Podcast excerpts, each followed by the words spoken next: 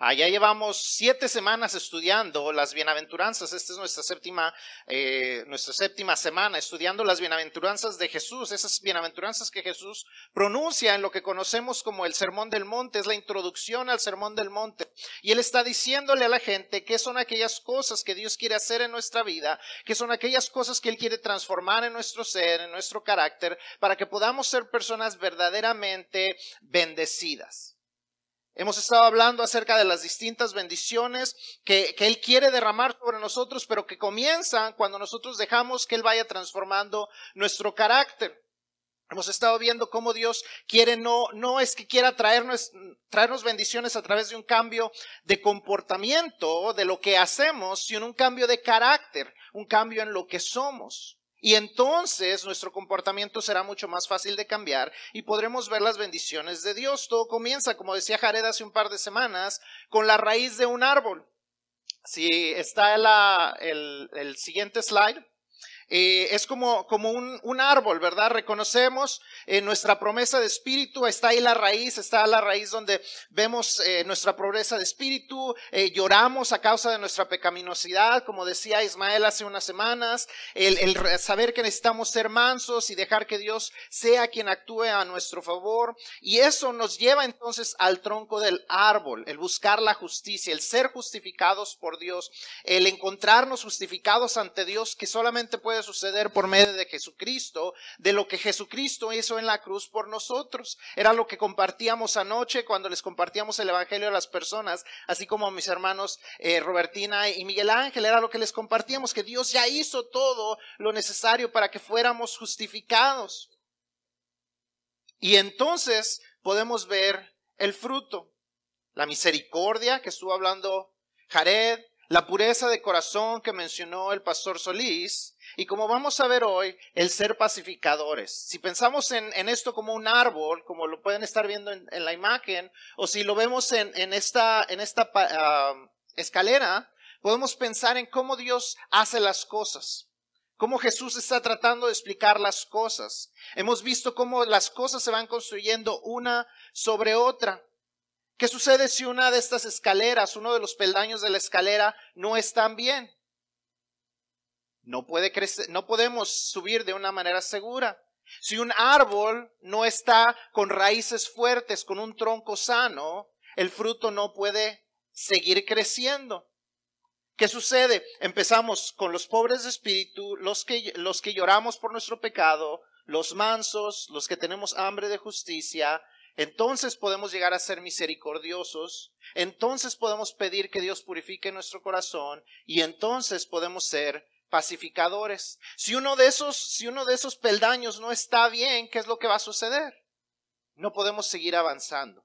Por eso necesitamos dejar que Dios transforme cada área de nuestra vida. No es en lo que nosotros hacemos, no es el comportamiento que nosotros tratamos de cambiar, es dejar que Dios nos vaya bendiciendo al ir transformando quién somos al ponernos eh, a su disposición, al ser obedientes a su llamado, al ser obedientes en cada situación y entonces Dios nos va a transformar y va a transformar lo que vamos haciendo y vamos recibiendo sus bendiciones. Si somos débiles, como un árbol plagado o una escalera con peldaños dañados, ¿cómo esperamos ver las bendiciones que Dios tiene para nuestras vidas? ¿Cómo podemos esperar ver las bendiciones de Dios? Necesitamos que Dios transforme cada área que necesita ser transformada. No nos podemos adelantar al plan de Dios. En un par de semanas vamos a ver que Dios, eh, que, Dios, que Jesús eh, está predicando y todas estas, estas bendiciones las ha hecho generales, pero la última la, la personaliza y dice, bienaventurados sois. Personaliza esas bendiciones a ti. Pero la, manera de apropiarte de esas bendiciones es que tienes que dejar que Él vaya consiguiendo una tras otra. No puedes acelerarte, no puedes llegar a la bendición personal si no estás dejando que Dios vaya transformando tu vida paso a paso cosa a cosa. We've been talking about the Beatitudes. We've been talking about God's transformation for our lives. How He wants to transform not our doing, but our being. He wants to transform not our behaviors, but our characters. And we've been talking about how He builds us up Just like you're going up the ladder and you start with being, with understanding that you are poor in spirit, that you need to be transformed, that you need to be given the riches of the, of the spirit through Jesus Christ. Then you mourn your sin.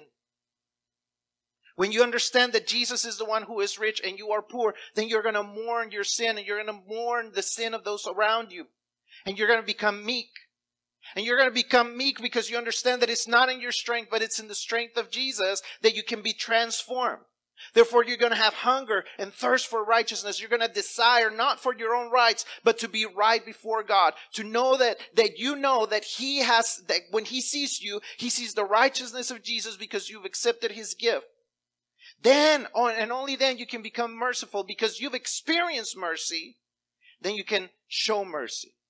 You cannot show mercy. You cannot be a merciful person unless you've experienced mercy yourself, unless you've actually experienced it. Not that you've received it, because we may receive it, but until you experience it, then you can show mercy. And then God will make you pure of heart.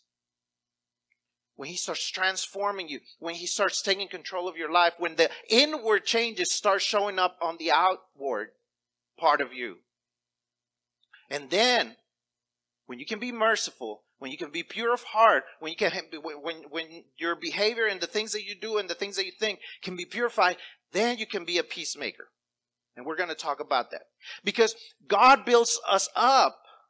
But but just like if if this ladder, if any of the steps were messed up, it would be a lot harder to really trust going up that ladder we cannot go up the ladder of what Jesus wants to bless us with unless we let Him transform us at each step of the way.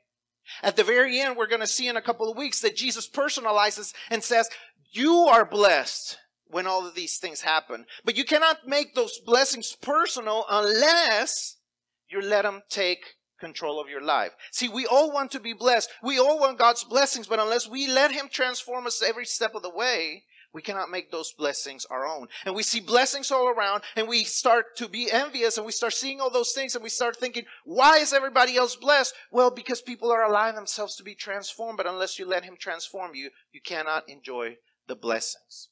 So as we're going to see today, we're going to find out how do, how are we transformed to become peacemakers. Esta semana nos vamos a enfocar en dejar que Dios nos transforme, transforme nuestro ser para ver cómo nos convertimos en personas pacificadoras. Y con eso vamos a comenzar. ¿Qué es una persona pacificador? ¿Qué, pacificadora? ¿Qué es un pacificador? Jesús dice, bienaventurados, ¿quiénes? Los pacificadores. Entonces entendamos qué son los pacificadores. Es importante entender lo que es un pacificador, porque a veces creemos que alguien es una persona pacificadora y no lo es. Primero que nada, entendamos que un pacificador, si usted está llenando su boletín, vamos a ir llenando los espacios, un pacificador no es un pasivo, no es una persona pasiva. Una persona pasiva es la que se mantiene al margen de la situación. Es aquella que no quiere causar problemas. Es aquella que no quiere hacer nada para no causar olas. Es la persona que simplemente no entra en conversaciones, no entra en conflictos. Es una persona pasiva que nunca tendrá problemas, pero tampoco tendrá victorias. Es una persona que simplemente sobrevive y existe. La gente pasiva no causa problemas en la iglesia ni en el reino de Dios, pero tampoco causa ninguna otra cosa. No causa victorias, no causa avances. Lo contrario de un miembro activo, muchas veces hablamos dentro de la iglesia de los miembros activos. lo contrario de un miembro activo es un miembro pasivo. Un miembro activo es aquella persona que, que, trabaja, es una persona que sirve, es una persona que da, es una persona que asiste. Una persona pasiva, un miembro pasivo, es una persona que simplemente está en las cuentas de la asistencia, pero no hace nada. Y dice, no, es que yo no quiero causar problemas, es que yo no quiero tener problemas con los hermanos, entonces no me voy a meter en hacer nada. Simplemente me quedo sentado y nunca tengo problemas. Una persona que no hace nada, que no tiene actividad, que no sirve, que no diezma, que no participa, que no convive, solo asiste y así se siente bien, es una persona pasiva. Pero no es posible del reino ni el ver las bendiciones de Dios cuando simplemente queremos ser pasivos. Cuando solo somos un número más en la asistencia, ocupando un asiento o como se dice tristemente, calentando banca. Nosotros no tenemos bancas para calentar, pero tristemente a veces hay gente que calienta banca o calienta silla o como usted le quiera llamar. Cuando solo estamos en nuestro trabajo o en nuestra familia, pero nunca compartimos el Evangelio para no tener problemas. Ah, es que no quiero discutir. Cuando no estamos dispuestos a hacer sacrificios financieros por el avance del reino de Dios, cuando no estamos dispuestos a invertirnos nosotros mismos en el reino, eso no es ser un pacificador, eso es ser pasivo y eso no será bendecido. La promesa de Jesús no es para los pasivos, ¿es para quiénes? Para los pacificadores. Y ahorita vamos a hablar más de lo que eso significa. Tampoco es ser un apaciguador. Usted tal vez conoce gente que es apaciguadora. Gente que si ve un problema, ay, luego, luego quiere, quiere que se calmen las cosas. Ah, oh, no, no, no debe de haber conflictos. Ah, no, e, este, no, entonces todo está bien, todo está bien. No, que tus creencias van en contra de lo que dice la cultura actual. Ah, no, entonces no te preocupes, son mis creencias, tú no tienes que pensar en eso. Este, yo lo acepto. Está bien, no hay problema. Antes de que la Segunda Guerra Mundial eventualmente comenzara Gran Bretaña, practicó una política que se le llamaba la política de apaciguamiento para no comenzar una guerra con Alemania. Cuando Alemania comenzó a conquistar el continente europeo, Francia y, y Gran Bretaña comenzaron firmando un acuerdo con Alemania para que no comenzara la guerra. Le dijeron a Alemania, simplemente no ataques a más países y todo está bien. Ya quédate con los que ya atacaste, pero todo está bien. ¿Sabe qué hizo Alemania? Rompió el acuerdo. Y eventualmente entró a Francia. Y eventualmente atacó a Gran Bretaña, hasta que Gran Bretaña se defendió. Porque apaciguar nunca es suficiente. La tolerancia que, se nos que continuamente se nos pide como cristianos nunca será suficiente, nunca seremos lo suficientemente tolerantes, nunca será suficiente con que digamos, si tú quieres vivir tu vida así está bien, pero no me forces a aceptarlo. No, eventualmente quieren que todo lo que es pecado, todo lo que es inaceptable delante de Dios, pero que la gente quiere hacer, querrán que lo aceptemos. Nunca podremos apaciguar lo que Satanás quiere hacer. No podemos ser apaciguadores. Eso no es lo que Dios bendice. Damos nuestro brazo a, tercer, a torcer, cedemos aunque las cosas que deben ser convicciones firmes en nuestra fe sean atacadas. Nunca será suficiente, nunca seremos bendecidos los apaciguadores. Tenemos que mantener firmes nuestras convicciones, creerle verdaderamente a Dios, creer verdaderamente en sus principios, estar dispuestos a decir lo que es correcto y lo que no es correcto, aun cuando la gente no quiera aceptarlo. Estar dispuestos a ser obedientes a Dios, aun cuando pueda causar problemas o dificultades. See, God has called us to be peacemakers. And we need to understand what a peacemaker is. Because so many times we misunderstand what a peacemaker is. We think that just being passive so that we don't cause any problems is enough. Being passive, laying back, staying back, lead, just, just stay out of the way. Let everybody else do it. So you don't have any conflicts with anyone. So nobody has a problem with what you do. But God has not called you to be passive. He, could, he has called you to be a peacemaker, and that takes activity. Passivity is not enough. Just being here is not enough. Just sitting on the chair is not enough. God has called you to do something to bring about peace.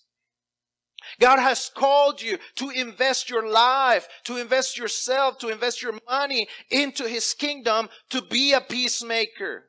It is not enough to be a passive member. You have to be an active member of His church. You have to be an active participant of the gospel. You have to actively seek out people who need to know Jesus Christ. I was so blessed to be out there to, last night because we were actively telling people, you need to know Jesus and lives are transformed.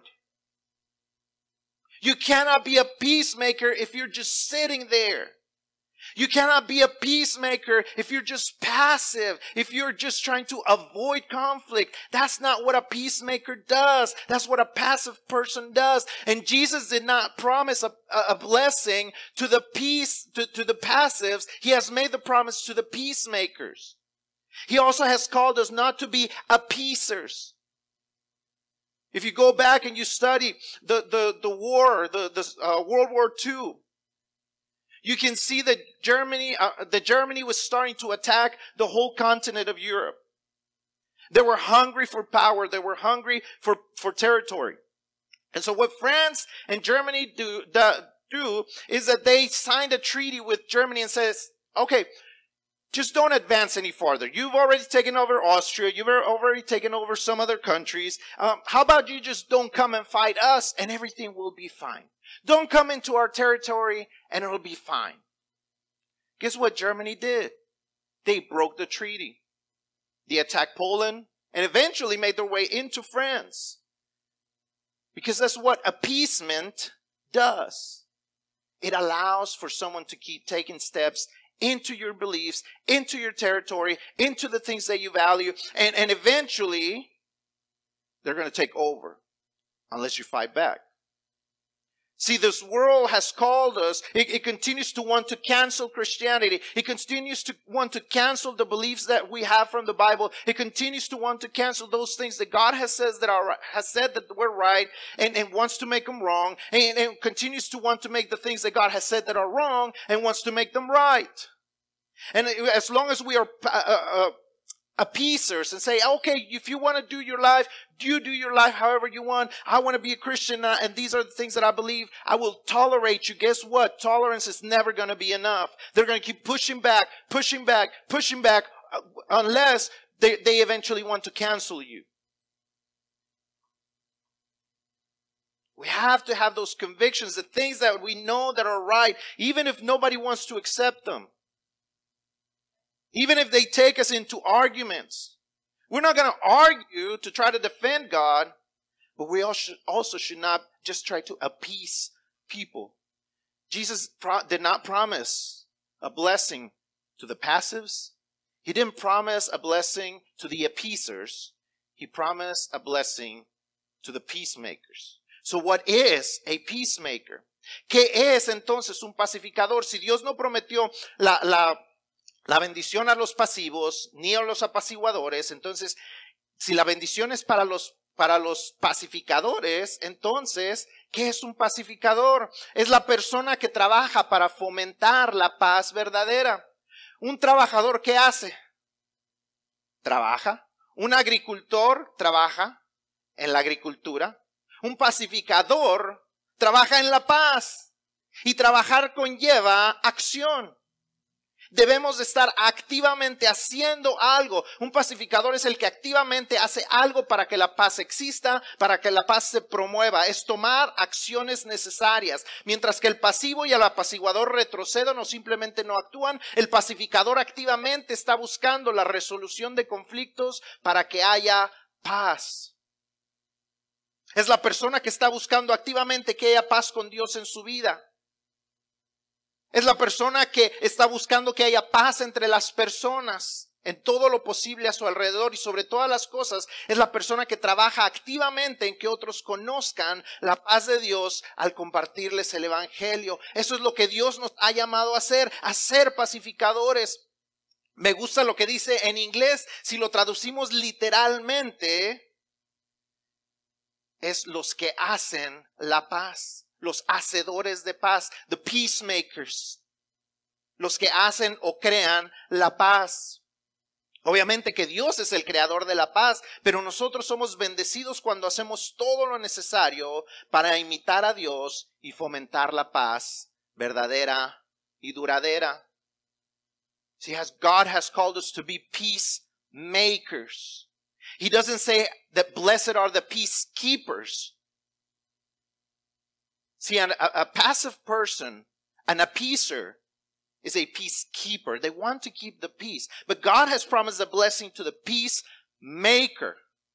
The one who is actively pursuing, actively doing something to bring about peace. It is a person who is trying to be at peace with God, is a person who is trying to be at peace with other people, and it is a person who is trying to lead others towards the peace that only Jesus Christ can bring. It is a person who is constantly sharing the gospel, constantly telling people, you need to know my God, you need to know my Jesus, you have a need to transform your life and let him bring peace into your heart. It is that person, that is the peacemaker, and that is a person that has the promise that they have a blessing. You and I need to be peacemakers, not peacekeepers, but peacemakers. We need to be those who are sharing the, with people who are telling them, you need to know Jesus, you need to know the Lord, you need to receive his transformation.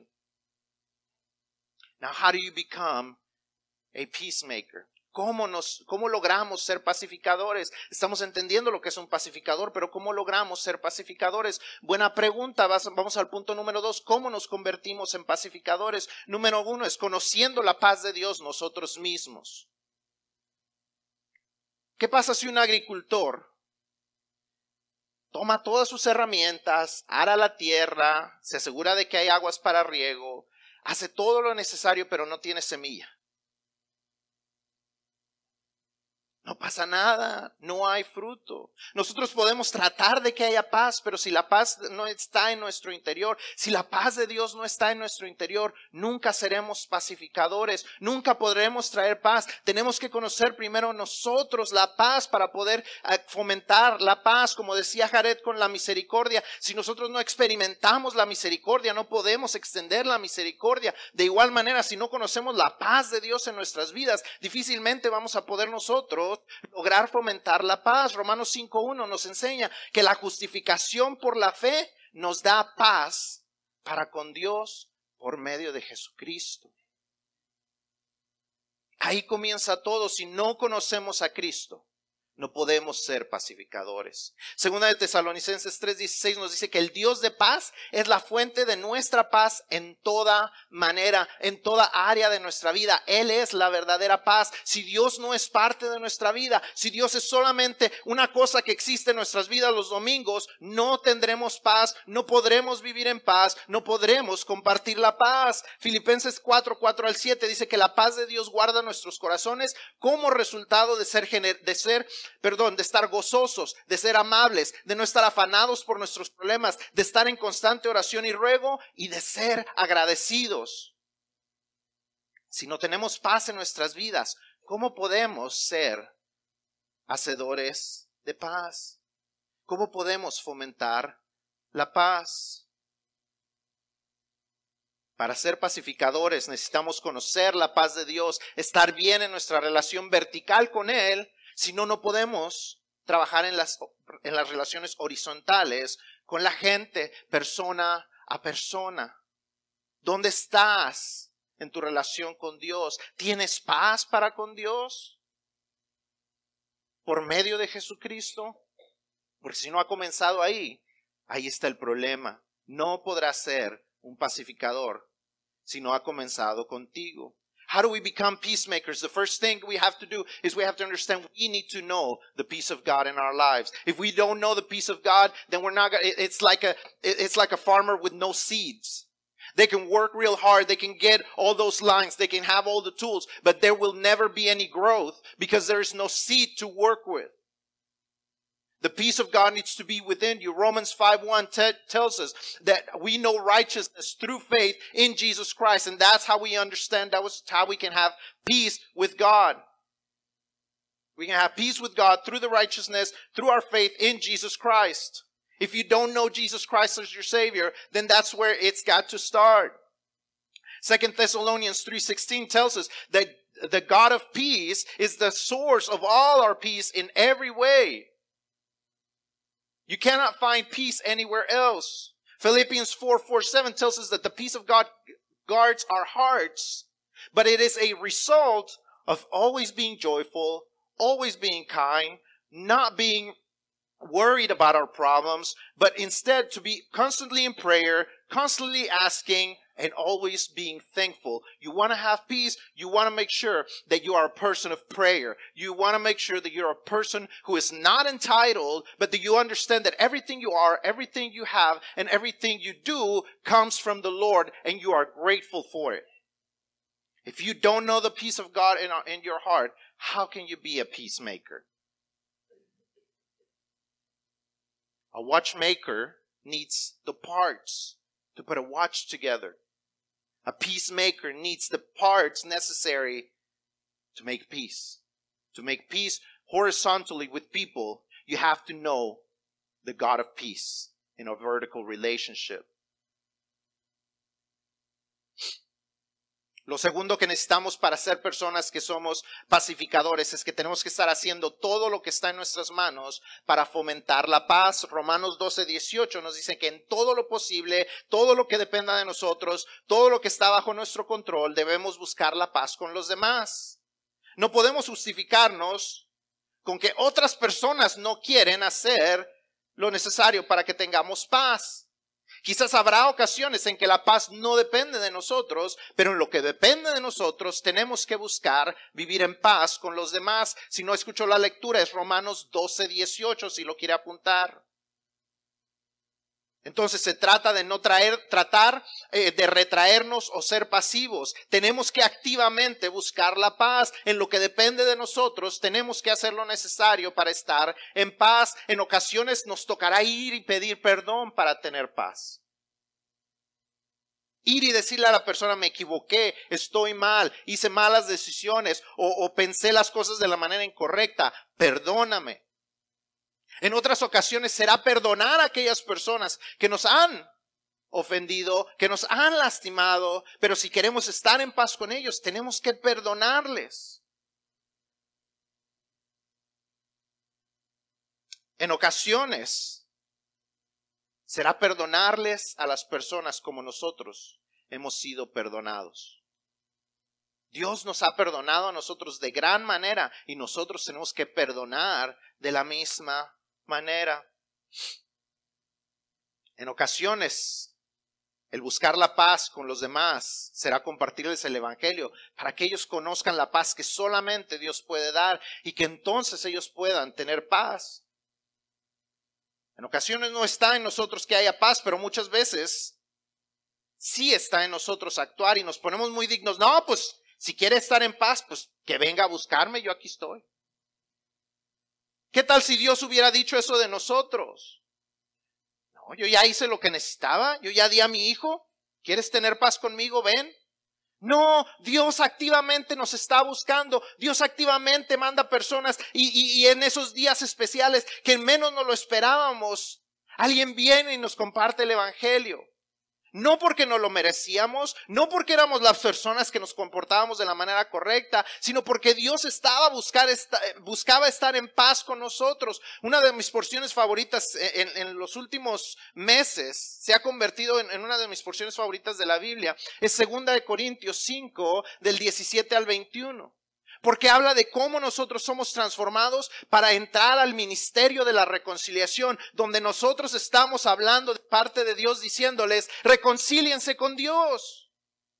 Porque Dios ya hizo todo lo necesario. Dios envió a su Hijo para que tomara nuestro lugar y nosotros poder ser cubiertos por la justicia de Dios. El que nunca fue, el que nunca pecó se convirtió en pecado para que los que nunca fueron justos recibieran la justicia de Dios. Eso, ese es el tema de, de 2 Corintios 5, 17 al 21 que hemos sido llamados al ministerio de la reconciliación. El, el, ministerio de la reconciliación toma acción para que la gente pueda estar en paz para con Dios. Dice Pablo,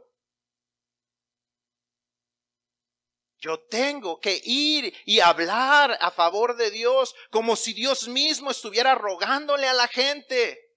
Reconcíliense conmigo. Eso toma acción y eso es lo que Dios ha estado haciendo en cada una de nuestras vidas, aun cuando no lo merecíamos. De la misma manera nosotros tenemos que dejar de hacernos los dignos y esperar que la gente quiera estar en paz con nosotros y nosotros ir y tener paz con la gente. Dios nos buscó a nosotros, aunque los ofensores éramos nosotros. Y en un momento más adelante vamos a pensar en por qué es importante que actuemos como Dios, que imitemos a Dios. The second thing we have to do to bring about peace, to be peacemakers, is we have to, to in our, in whatever is in our hands, in whatever we need to do, in whatever is under our control, we need to seek peace with others. We need to be peacemakers, actively pursuing peace. Sometimes we will have to actively pursue peace by forgiving others who have wronged us. Sometimes we will have to, we, we will have to actively pursue peace by, for, by asking for forgiveness, by saying, I understand that I messed up. I accept that I made a mistake. I accept that I said something I shouldn't have. I'm sorry. Please forgive me. We need to actively pursue peace by sharing the good news of peace, the gospel of peace, so that others can know what peace is all about. God has called us to a ministry of reconciliation. Second Corinthians 5, 17 through 21 is one of my favorite. It has become one of my favorite portions of the Bible because we are called to be transformed into new creatures. And that new creature is called to become a ministry of, of, a minister of redemption, a minister of reconciliation, I am not the only minister in this church. Each one of you who have believed in Jesus Christ has become a minister, has been called to be a minister of reconciliation so that you in the place of God can tell people, come and be reconciled with God. He has done everything that is necessary. He has sent his own son, Jesus Christ, to die, to take your place so that you could take his place of righteousness so that you can be forgiven by God. You and I have been called to actively pursue people, to actively pursue peace, to bring them to have peace with God. Por último, si queremos ser pacificadores, hay una cosa indispensable pero muy difícil que tenemos que hacer. Nos convertimos en pacificadores cuando le quitamos el control al pecado en nuestras vidas. Santiago 4.1 al 4 nos hace esta pregunta. ¿De dónde vienen las guerras y los pleitos?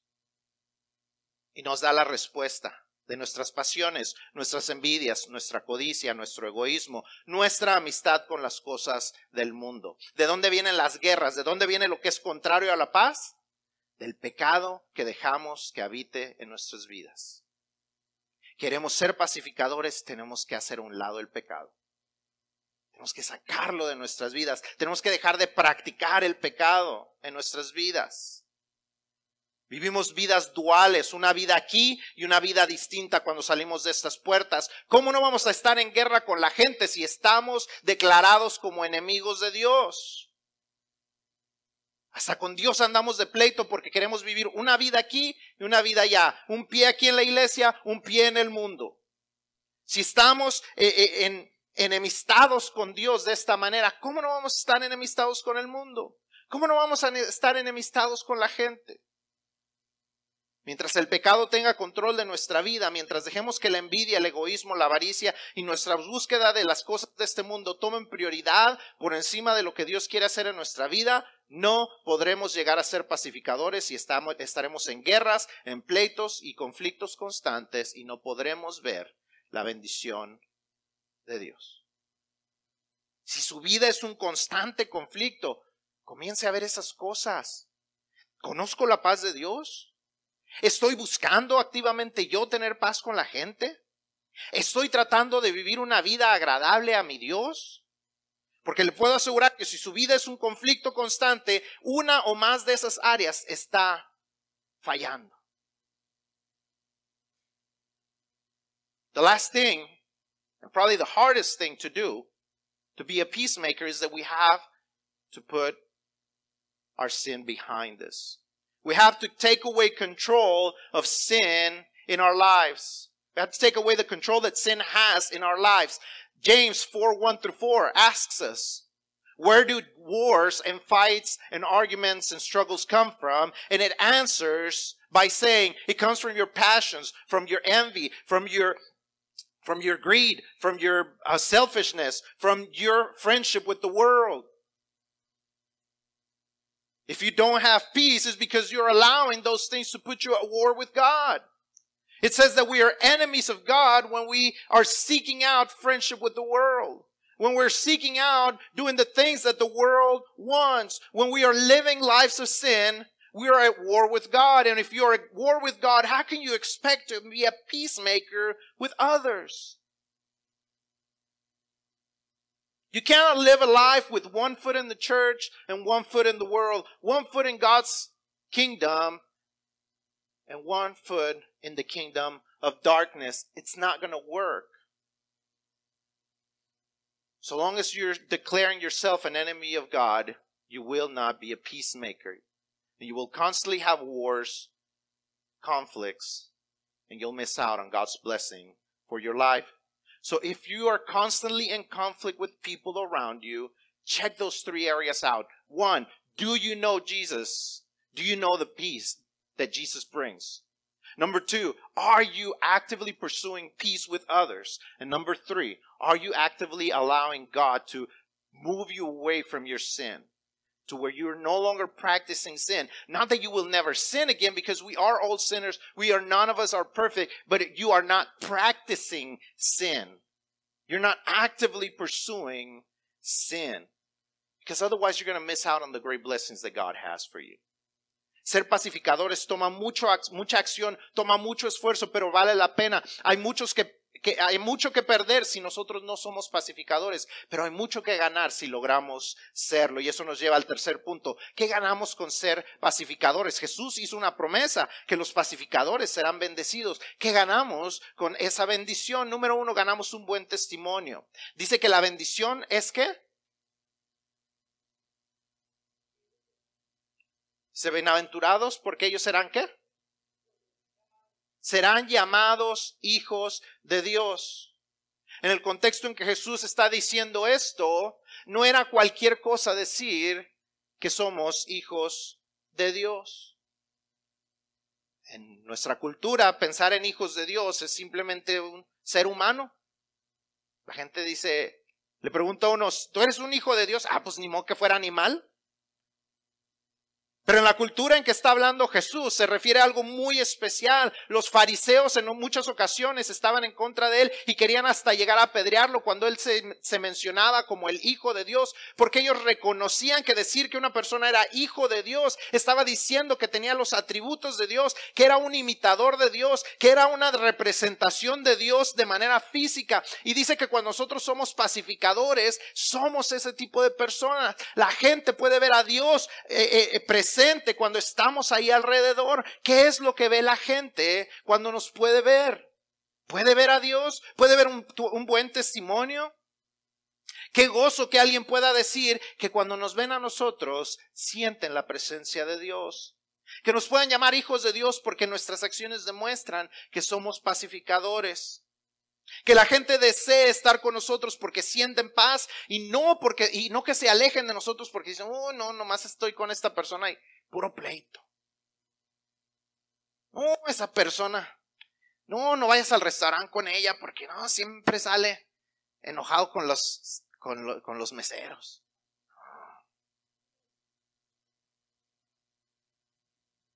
¿Cómo nos conoce la gente? Puede la gente decir de nosotros que somos hijos de Dios al vernos. O dicen que somos conflictivos. Qué bendición que la gente experimente la paz de Dios porque nosotros activamente traemos paz. Somos hacedores de paz. Somos pacificadores. If you want to become a peacemaker, you have a lot to gain. Number one, you'll gain a good testimony. Jesus says that if you're a peacemaker, you will be blessed because you will be known, you will be called a child of God. Any person who said that in his context, saying you are a child of God, was saying And even he, when, whenever he said, I am the son of God, people would, the, the, the Pharisees, the leaders, wanted to kill him multiple times because they understood that a person who said, I am the son of God was saying, I am like God. I have the attributes of God. You are seeing God when you are seeing me. Now, Jesus was that, but we are also called to be that, to be those imitators of God, to be those who demonstrate what God looks like when, uh, whenever we are peacemakers, because God is a peacemaker. God is actively pursuing to have peace with you and I, and in the same way, we need to be actively pursuing uh, peace with God and with men and with, with, with the people around us. And if people can see us and say, man, that person is a son of God, that person is a daughter of God, that person is a child of God, man, I want to spend time with that person because every time I'm, I'm with that person, I can feel calm. My anxiety goes away because that person comes and prays for me and, and tells me about the peace of God. But man, how bad it is whenever they, they, they don't want to spend time with you because every time they spend time with you, you're going to get into an argument. You're going to get into a fight. You're going to cause some type of conflict. They're like, man, I'm, I'm busy. I don't want that in my life. I want drama in my life. But what a blessing if people can see God and know the peace of God as they see you actively being a peacemaker. No solamente ganamos un buen testimonio, sino que ganamos la victoria ante el pecado. El pecado nos tiene aporreados y nos causa grandes problemas porque no le ponemos un hasta aquí. Así como los, los alemanes avanzaron eh, en la guerra hasta que alguien activamente los detuvo, nuestro pecado no se detendrá si nosotros activamente no tomamos el control. Dios ya nos ha dado lo necesario, pero tenemos nosotros que activamente hacer lo necesario, buscar a Dios en oración, buscar a Dios en su palabra, alejarnos de las malas influencias, aquellas amistades, aquellos medios sociales, aquellas, aquellas cosas de entretenimiento que nos causan y que consumimos y que nos llevan a tener los pensamientos equivocados, las novelas, los videos, las imágenes. La, la gente de México se queja, ay no, pues es que cuánto, cuántas cosas suceden con los, con los narcotraficantes, pero ¿cuáles son las novelas más famosas? Las de los narcotraficantes. Es lo que consume la gente todos los días que esperan que sea el resultado.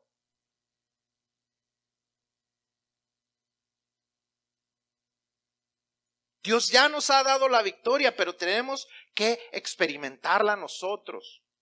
Hace algunas semanas en los miércoles, en la meditación de los miércoles, les daba yo el ejemplo, pero se las comparto a ustedes también. Es eh, eh, la, la paz de Dios y la victoria sobre el pecado Dios la tiene así como un vale de viaje. Usted, alguien le da un vale de viaje para irse a Disney World. Se lo da en su mano y le dice, es totalmente gratis este viaje, es tu vuelo, es tu estadía, son tus boletos para la entrada. Aquí está tu viaje. Usted tiene el viaje. Pero ¿cuándo lo experimenta? Hasta que agarra el avión, hasta que llega al hotel, hasta que entra al parque de diversiones, hasta que se divierte. Usted tiene el vale, pero hasta que no lo experimenta, se hace real. Jesucristo ya nos dio el vale sobre, para tener la victoria sobre el pecado, para tener paz en nuestra vida, ya nos lo ha ofrecido. Cuando nosotros venimos a Cristo lo recibimos, pero no lo experimentamos hasta que dejamos que Él actúe verdaderamente en nuestra vida y nosotros activamente perseguimos la paz y perseguimos la victoria sobre el pecado. Ya tenemos el vale, pero nosotros tenemos que activamente hacer algo para disfrutar la victoria. Not only do we earn a good testimony, not only do we gain a good testimony, but we get to have victory over sin. Whenever we allow God to bring peace into our lives, whenever we are seeking to be with peace at God, then we can have victory over sin. Jesus already bought victory over our sins. Jesus already bought peace with God for us. He's offering us the voucher through salvation. And when we receive Jesus, we receive that voucher through salvation. But you know what happens with a voucher that you never redeem? See, I can give you a, a voucher to go on a trip to, to Disney World. And you'll have it, and you'll own it, and you'll have it in your drawer, and it's yours. But you will never enjoy Disney World until you get on the plane, you go to the hotel, you go into the park, you get on the rides, then you will enjoy it. Then you will enjoy the voucher. The voucher is yours, but you won't enjoy it until you actively do what is necessary to get there. And in the same way, Jesus has given you victory over sin, peace with God, but until you actually experience it by doing something actively, you won't enjoy it. You already have victory assured, but you have to seek to be a peacemaker. And lastly, we are peacemakers, we get to enjoy healthy relationships. What if you could have peace? What if you could have peace with your wife, with your husband? What if you could have peace with your children? What if you could have peace with your parents? It's not impossible, but you have to stop being passive. You have to stop being an appeaser and actively pursue peace. Actively do what is necessary to find peace. I have to be, I have to be actively pursuing, doing my part to be at peace with others. Por último, lo que podemos ganar con ser pacificadores es tener relaciones sanas. ¿Qué tal si nuestros matrimonios pudieran tener paz? ¿Qué tal si nuestras relaciones con nuestros hijos o con nuestros padres tuvieran paz? No es imposible, pero tenemos que abandonar la pasividad, abandonar el apaciguamiento y activamente hacer lo necesario para tener paz con las personas. Yo tengo que hacer mi parte para tener paz con los demás. Yo tengo que activamente ir y buscar estar bien con las personas con las que quiero tener paz, aun cuando yo sea quien haya sido el ofendido, porque Dios lo hizo así conmigo. ¿Eres pasivo o apaciguador? O peor aún, disfrutas la guerra en lugar de la paz. Hay gente que le gusta el conflicto. Yo no sé usted si conoce ese tipo de personas. Yo conozco personas que disfrutan el conflicto, disfrutan ganar las peleas. Pero para ganar una pelea hay que meterse en una pelea. Y hay gente que disfruta eso. Yo te puedo asegurar tristemente que eso no traerá bendición duradera a tu vida. Quizás disfrutarás de algo, de algunas cosas por un tiempo, pero no será verdadera bendición. Solo ser auténticos pacificadores nos promete la bendición de Dios. Jesús dijo, bienaventurados quiénes? Los pacificadores. No los agresivos, no los pasivos, no los apaciguadores, los pacificadores, los que activamente hacen algo para que exista la paz. Are you passive? Are you an appeaser? Or do you just like war? Do you just like conflict? I mean, I know there's people who enjoy conflict. They enjoy winning. I'm telling you, God is not promising blessing to those people. You may enjoy some of those things, but it's not going to be a long lasting thing because God has only promised blessings over those who are peacemakers, those who actively pursue making peace with God and with others. No hay esperanza de paz verdadera más que en Dios y en aquellos que son sus hijos. Se hizo un estudio hoy en los 3530, alrededor de 3500 años de historia grabada de la humanidad, solo ha habido 236 años de paz. Menos del 7% de la historia humana que ha sido grabada ha habido paz. Se han firmado más de 8000 tratados de paz y todos se han roto. Solamente en el continente europeo en los últimos tres siglos ha habido casi 300 guerras. La humanidad dice desear la paz, pero la paz solamente puede venir de parte de Dios. Y nosotros, que tenemos la bendición de ser sus hijos, sus imitadores, debemos, al igual que ser pacificadores, ser agentes de paz, ser hacedores de paz. You cannot hope that this world will ever bring peace. This is not a world that is seeking actively to be at peace. Out of over 3,500 years of written history, of recorded history of humanity, there's only been 236 years of peace, less than 7%.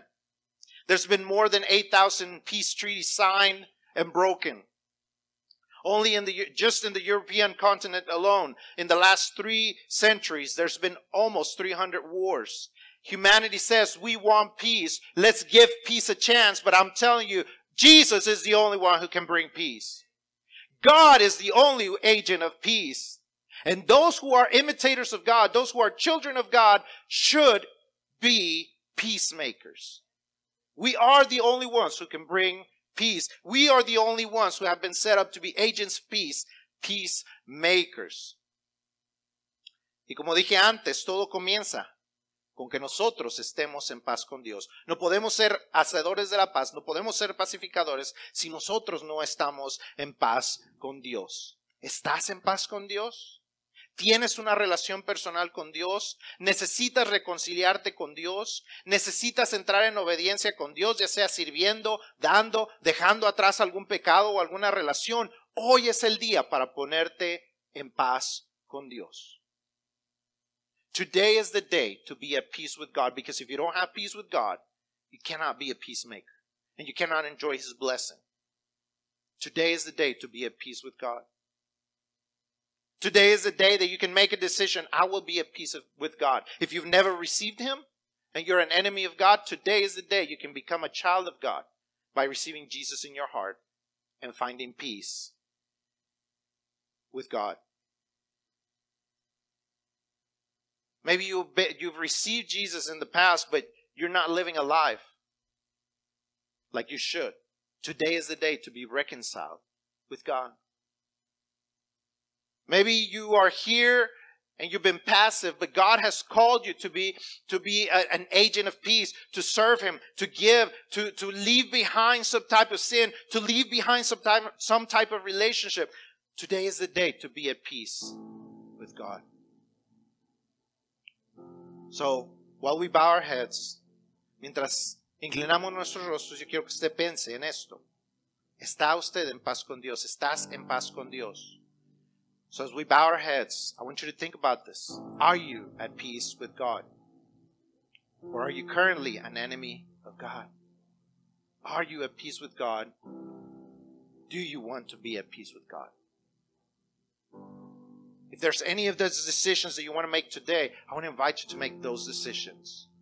I want to make uh, invite you to either receive God, receive Jesus in your heart. I want to invite you to to restore a relationship with God.